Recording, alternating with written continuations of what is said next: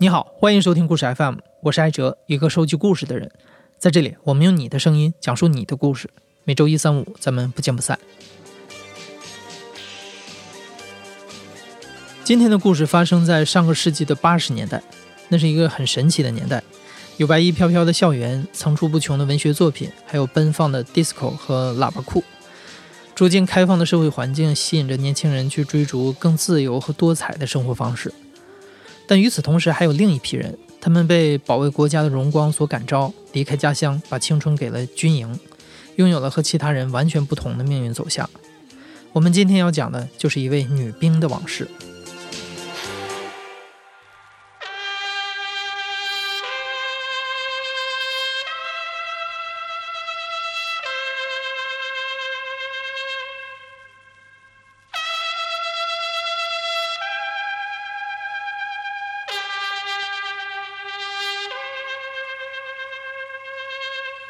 我叫燕晨，今年五十四岁。十七岁我在东北当兵，当时我是在沈阳吧。呃，那时候七月十一号，因为七月十一号我后来上军校以后呢，我们是七月一号入党嘛，入党申请书我特意写到七月十一号。我说这是我要一定要记住的一个日子。嗯，那天是我妈妈和我妹妹来沈阳来看我来，后来我们就请假，我就带我妈妈出去玩去，坐车就坐到一个北陵公园然后那时候呢，我爱人他们是从。我就不说什么地方，一个飞行团导另外的一个飞行团，但是在沈阳，他要那个倒车，就给他们到那个当时离北陵公园挺近的一个我们部队招待所，他们几个人就去旁边的北陵公园去，所以在那个时候我们就见面了。因为我那时候小，那时候八五年吧，出来的时候就是都穿着军装出来的，傻了吧唧的，就穿的特别简单的那种那个朴实的那种感觉哈，直直的头发什么，特还挺傻的一个小小女孩就出去了。他们呢，当时是穿的一个蓝裤子白衬衣，嗯，反正一看呢就肯定是部队的空军的，因为当时我们是蓝裤子嘛。当时我和我妈妈和我妹妹，我们在往前走。后来有两个小孩儿，就不不是小孩儿，就我爱人和他另外一个同事，呃，他们就过来了。他就问我，哎，他说到那个哪哪哪怎么走？那个那个什么地方，就是我们工作的一个地方，就是什么什么怎么走？我就当时我一想，他肯定在撩人，撩我就泡我呗哈。当时东北话就是泡我呗。我说不搭理他们，因为那时候女兵也挺挺高傲的哈，就是自然要矜持一点，我就没理他们。后来我再走，再走过一会儿又遇到他们，完了又过来那跟我说话，我还没理他。完第三次又过来，我妈妈说你干嘛呀？你老不理人家，人家问你个路啊什么什么的。哎呀，我说他们都是没事找话说的哈。其实后来我问我爱人，我说怎么是你们俩？我们老遇到。他说什么叫老遇到？他说我一直在跟着你。那个当时他们也是有个好几个人一起到那个北陵公园玩，然后就看到就是我穿军装傻乎乎的在那儿，然后他们说：“哎，有个女兵啊，也挺漂亮的，咱们走啊，去泡泡去。”他那时候个子不是很高，但是挺帅气的。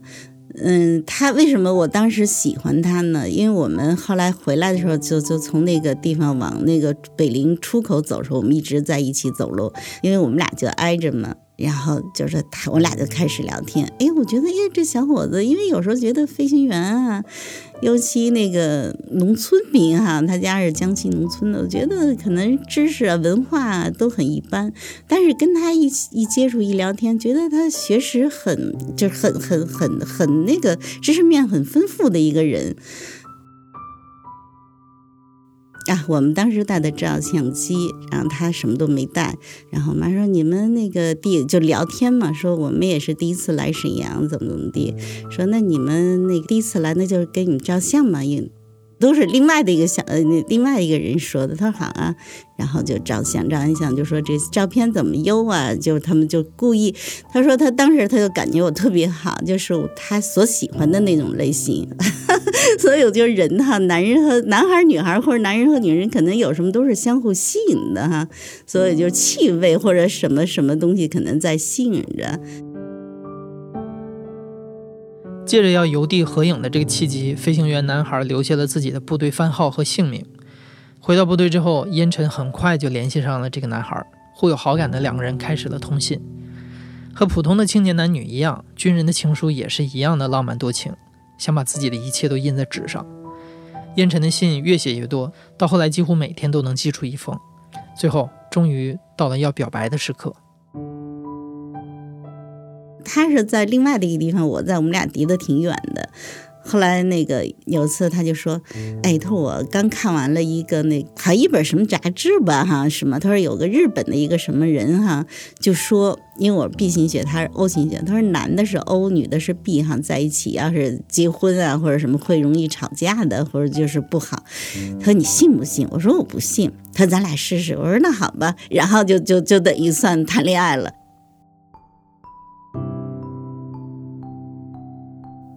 然后下狠心他就该来，亲爱的，说那时候好像最多的肯定就是一个亲爱的啊什么什么的。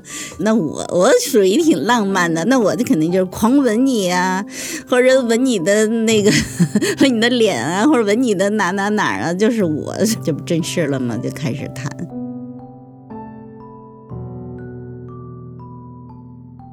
因为我们是干总机的哈，就接触那个时候就是摔飞机的也很严重，基本上也是每年吧都有就一等事故，机毁人亡嘛，就这种。所以那时候我们一有事故，我们肯定第一个都知道的。然后那时候觉得，哎呀，又摔了一架，好像没有什么特别那种感觉。等我以后跟他谈恋爱以后哈，就我们那个战友都知道我找个飞行员。然后我们再有摔飞机，从来不说了。但突然我就觉得，哎呦，我说他们能把自己那么年轻的生命哈交给这个。部队哈，或者保卫国家或者什么什么的哈，我说我我怎么就不能就对他好好的呢？觉得那么勇敢，因为那时候你看我才十九岁嘛，哎呀，觉得飞行员哦，天天在天上飞的，他是歼击级飞行员，所以那时候就是通信以后哈，我觉得哎呀，好像现在越来越爱他那种，因为他那个样子哈，特可爱，就很挺帅气的，很英俊。刚才来的路上，我还想，我当时十九岁，其实我爱人当时才二十一岁。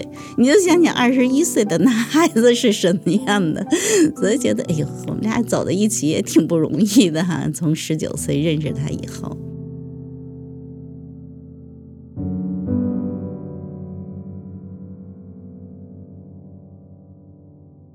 那时候想，我们四年那个当战士嘛，复员，我一直想回家考学，就学美术。我比较喜欢画画，那时候就一直想回家考美术学院啊，或者干什么，就不愿意在部队吧。后来有一天，我们是女兵连，有一百左右个女孩子，当时也有好多人谈恋爱的，他就给男男朋友织毛衣啊、织毛裤啊、织什么织什么。然后我呢，也也买了好多毛线，我准备给他织毛衣嘛。但是我又特看不上这种女孩子做的婆婆妈妈的事情哈，后来我就跟他写信说，哎呦，我说我呢，嗯，想做一件我最不想干的哈，但是我又觉得必须要去干的一件事儿。我说你猜是什么哈？我就写信给他。后来有一天我值夜班，说找我，哎，我我就请假嘛，我们不许在那个机台上接电话，我就到外面去接的电话。他说，哎，他说我猜，我说我刚看到你那封信哈，那我猜到你要干什么了。我说干什么？他说你是想考军校。我说不是。我说哎，我要这样的，如果我要考军校，那个你觉得怎么样？他说好啊，考军校，嗯，咱俩都是当兵的，以后有那个共同的语言。我说那也行吧。跟他打完电话就放电话，我就到那个值班室去了。呃，刚在那儿一坐，一个战友吧，就给我打电话过来。他说哎。刚才什么什么一个参谋告诉我哈，他说我们要招那军校哈，你考不考啊？哎，我说我刚刚决定要考军校哈，我说那我考吧。其实我们那年上军校等于是照顾吧，分数特别特别低。八六年的九月份我就上学去了。因为我刚说了，我是一个不爱学习的一个人。其实上这个军校，真是我们同学都知道，我上课我都是在写信，不爱听好多东西。因为当时我发的那些护理书啊，这种外科学这个学那个学的书，我每本书上我都写，为了那个谁谁谁，我要好好学习。他为了谁，我怎么怎么地。完了就出发了个儿科学哈，我说为了我的儿子，我要好好学习。身为军营中人，最重要的就是服从命令、遵守规则，所以两个人都是使命为先。在交往后的很长一段时间里，无法见面，只能通过信件和短暂的通话慰藉相思。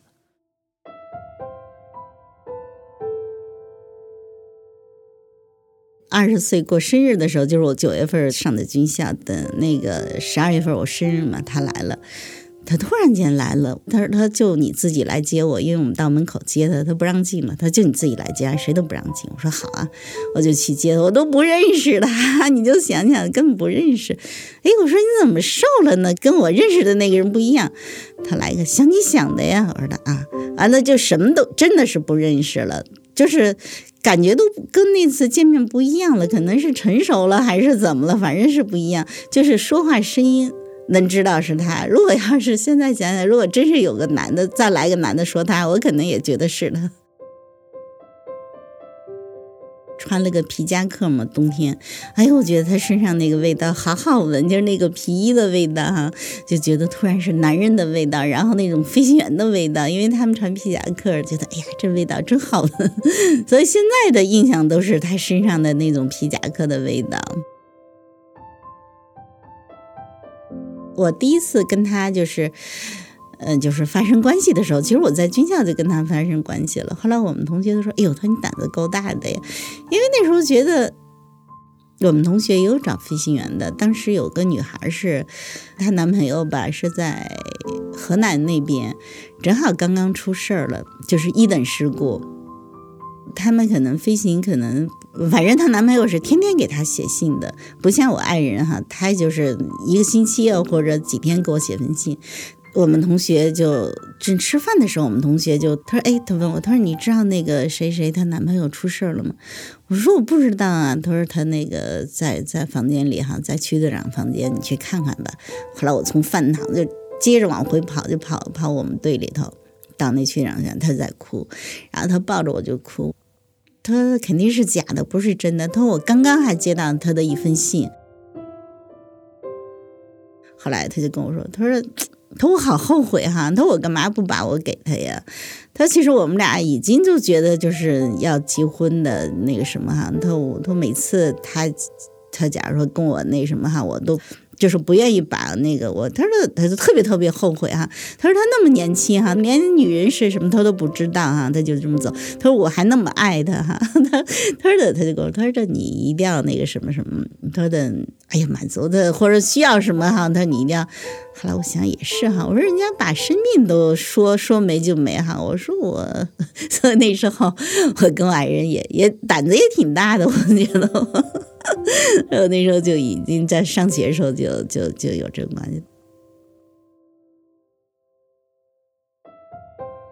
我爸妈就不同意我跟他，老觉得这个职业挺危险的哈。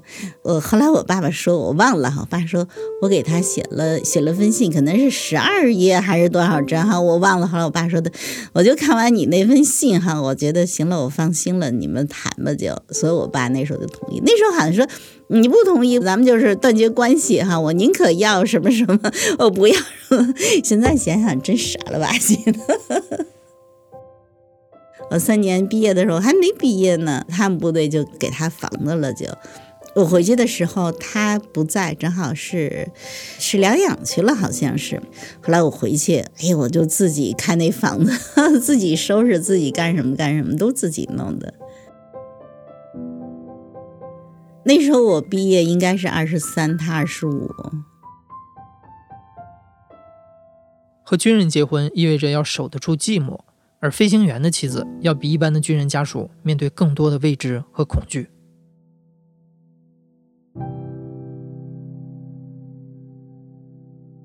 所以那时候谈恋爱有什么不好的，我都不跟他说。完了都自己扛着，就是谈恋爱，包括结婚以后哈，我都是自己扛着，就怕影响他们飞行啊什么的。呃，我爱人那时候我怀孕嘛，九一年二月五号，呃，这个日子我记得也特别清楚。二月五号，我爱人飞行，我那时候刚怀孕，应该是三个月吧。那天中午我在家，然后我们那护士长敲门，他说那个就是我爱人的名字，他说那个飞行的时候腿磕破了，已经送到卫生队了，你过来一起看看吧。后来我就觉得肯定是不对劲儿哈，我说好。完了，我爱人正好是怎么回事？是他们飞行，他迫降成功。我说我为什么？我就后来觉得他飞行肯定没问题。他那次飞那个机型呢，是给咱们国内的时候就说这个没有迫降成功的先例。当时那天他飞的就是要落地的时候，好像就飞机落不了地，就那油门收不回来。塔台的那个指挥啊，就说让他跳伞。当时指挥是我们师长也在。他就说我要迫降，因为他可能太自信了。这个人他说我要迫降，就就我们市长就连着喊了十四声，他都没跳伞，他就直接就把飞机回飞回来了，飞到地面了。当时属于是二二等事故，等于飞机可能是不能用了，但是人是没事儿的。后来我问他，我说你为什么说市长让你跳伞，你怎么不跳呢？他说：“我都看到跑道了。”他说：“我相信我肯定能飞回来。”我说：“你当时迫降，你没想到我和孩子呀？”哈，我说你，他说的。后来想想，哎，想了想了，我就是为了为了想到你，我才要迫降的。嗯，在我说，其实我肯定知道，他肯定没想。你那时候多紧张啊，他怎么能想我呢？后来他说句什么话，我特感动哈。他说：“其实一个飞行员哈。”如果真的让你跳伞哈，弃机不顾哈，他说我真的做不到，他说我宁可跟他一起。所以这句话，这句话我一直都记着。其实当时那时候九一年那时候好多就是飞行员，有的跳槽的是就改民航啊，或者说，其实当时好多人就劝他改民航嘛。就是他要是停飞也很简单的就停飞了，因为你遇到这个事情哈，他说我不飞。后来我说你为什么不飞民航？哎，他说我，他说我们家乡哈，他江西嘛，他说当时我们出来才三个就选上飞行员嘛。等我当时出来就想，我一定要为我们家乡争光啊，怎么？所以我就一直要在部队飞什么什么的，就是挺爱家的一个孩子，这这孩子。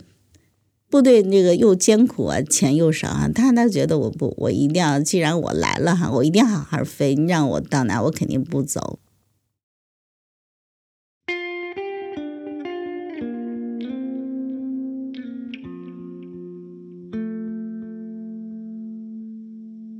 我跟他结婚以后多少年？呃，第二年还是第，我就我就改行，我就不当护士，就做那个。空军家属干事就专门去就做这些飞行员妻子的一些工作，就帮他们这个事儿那个事儿的去解决。其实我老对我们那个家属就跟他说，嗯，在家里千万不要说很忌讳的词语，假如摔呀，我说咱们家里不要说。我第二呢，留点事儿让他们干。我说我不会做饭，但是我呢会洗菜。我每次等他回来，知道要回来，我把菜洗好了，我就留给他做。我让他知道，哎，我你不能离开我，你 我离开你我活不了。我说我必须家里给你留点事儿。我说一定要让他知道，我就是这个家的男人，这个家里不能离开我哈。像我们吧，每个星期也就见那么一。就一天半天的哈，所以还没来得及亲热呢，所以那些一些东西都来不及反映出来。你看，我跟他才结婚等于七年，他就出事儿走了。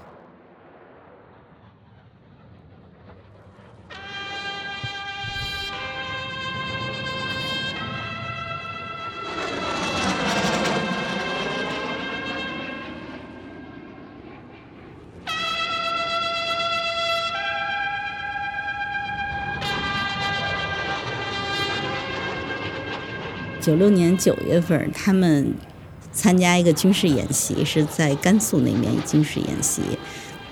当时他们四个人呢，很优秀的，挑的可能是技术很过硬的，他们也准备了很长时间，很自信的就就去了。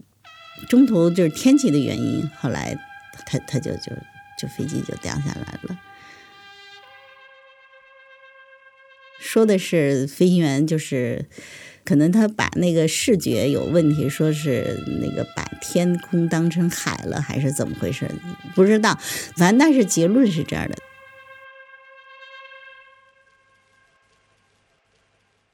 八月份我儿子过生日嘛，我妈妈就来给我儿子过生日啊，一直就没走。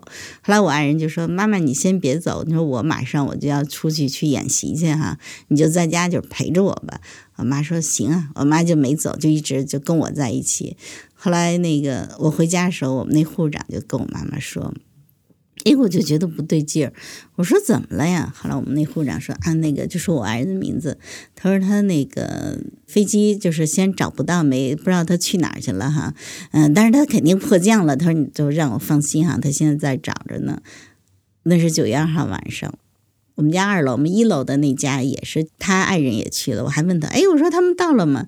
他说到了，刚才打电话了，他们已经说到另外的一个地方，就落地了呗。那就我就踏实了，我还就带儿子去打球去了嘛。等到那个第二天早晨的时候，早早的天刚刚亮的时候，我们住二楼边上呢，就我们家旁边那个有棵树上有个喜鹊就过来了，就一直叫喜鹊，叫了五分钟。其实我知道，我跟我妈妈看的是喜鹊。但是老觉得不相信，完了我我说是喜鹊还是乌鸦？因为喜鹊报喜，乌鸦肯定报不好的嘛。后来我说那那肯定是没事了呗，报喜了呗。还后来就就一天哈，真到傍晚的时候，嗯，他们说我爱人那个就是找到了，出事儿了。当时我们有一个就是基地一个副政委过到我家哈，就正好就过来看我。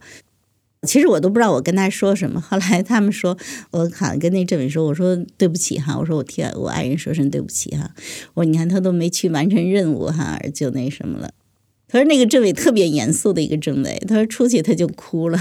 我说啊，他们说你说那话太感动了。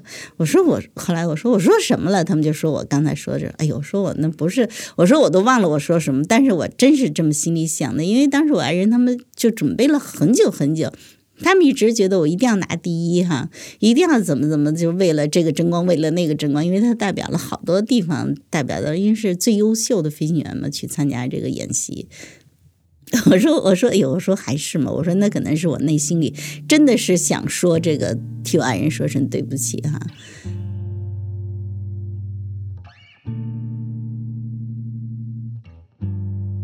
后来我就是。我还我就是逃避了，我是呃不愿意看到，就是我因为我跟我爱人在我们在鞍山嘛，所以我就我一分钟都在那个地方待不了了。嗯，我儿子呢，礼拜六就回家的时候都是六点多嘛，我们那个楼就是飞行员楼嘛，他们一起回来，当时孩子们都愿意在外面玩嘛，就等等爸爸回来嘛。那时候我我以我以前都是在门口就带着我儿子哈，就那个时间我就等我爱人带儿子就接他们回来，我儿子自己在外面玩，就那些别的家属看着他们，我肯定都是在床上待着的。后来他们就说，我儿子一回来就问就问他说，哎，叔叔，我爸爸呢？我爸爸怎么没回来啊？完了他们就说，呃，你爸爸打仗去了。他说啊，那那那我以后长大我也要去打仗去。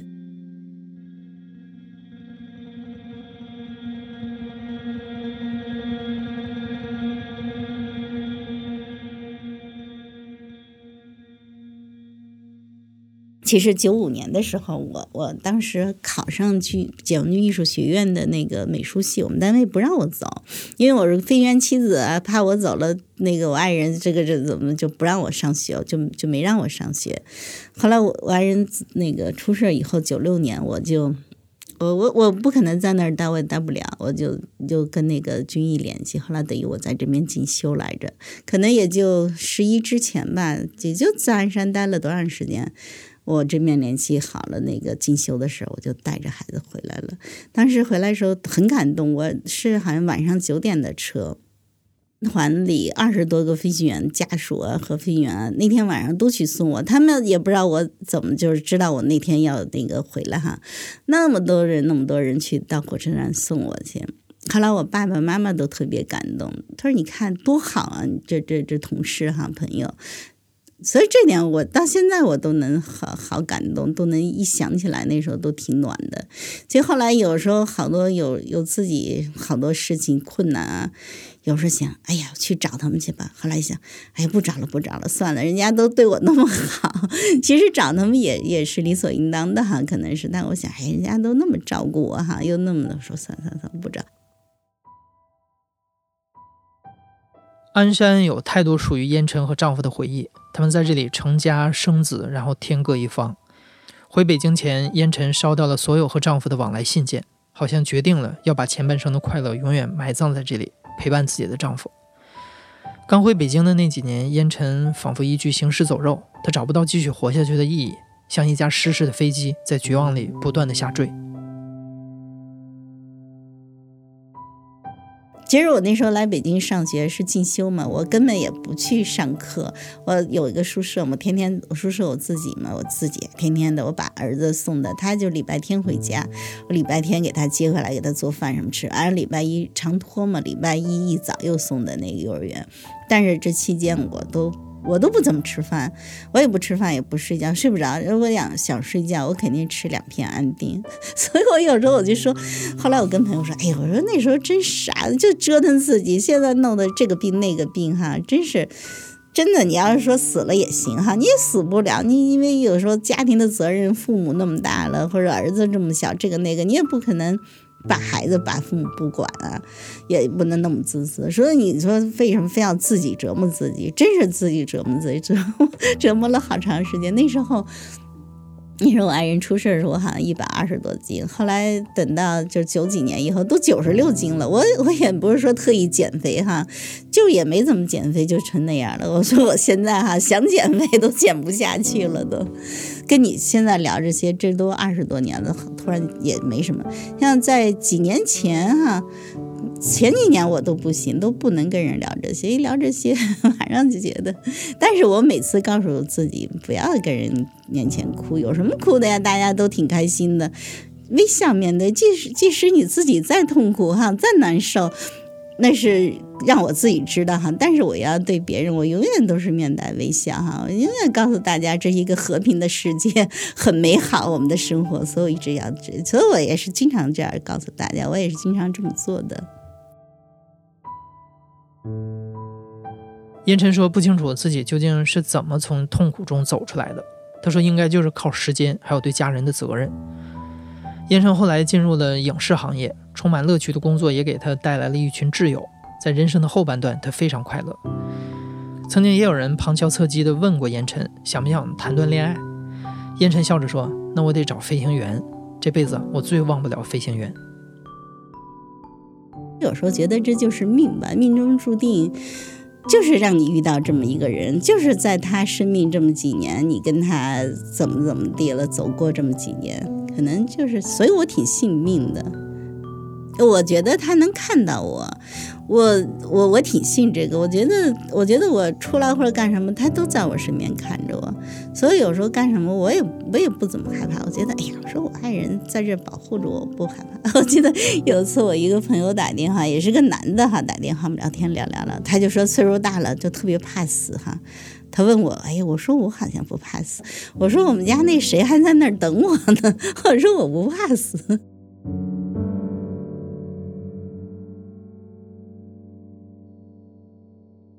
那时候就是没入土之前哈，因为是一个骨灰盒在那个框子里的哈，然后我就有个本儿和笔放着，每次我从一开始我就去，每次就写给他写很多很多东西。我说如果要再找哈，我说我绝对不再找他。我我说但是我永远是你的妻子。我说我永远是爱你的妻子。如果说假如说有下辈子什么，我说我下辈子绝对不找你。我说你给我的痛苦太多太多了，这种痛苦不是说，哎，我想忘掉就忘掉，就就忘掉不了。所以你刚才问我最想的什么，我说就希望他如果真的是在天有灵的话哈，或者真有什么就是。保佑儿子都一切顺利就行了。我不需要他管 我是个女汉子不用他管。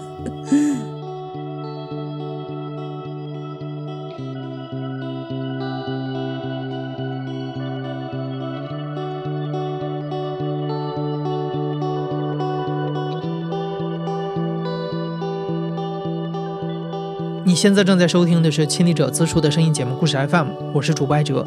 本期节目由野捕制作，声音设计彭涵。感谢你的收听，咱们下期再见。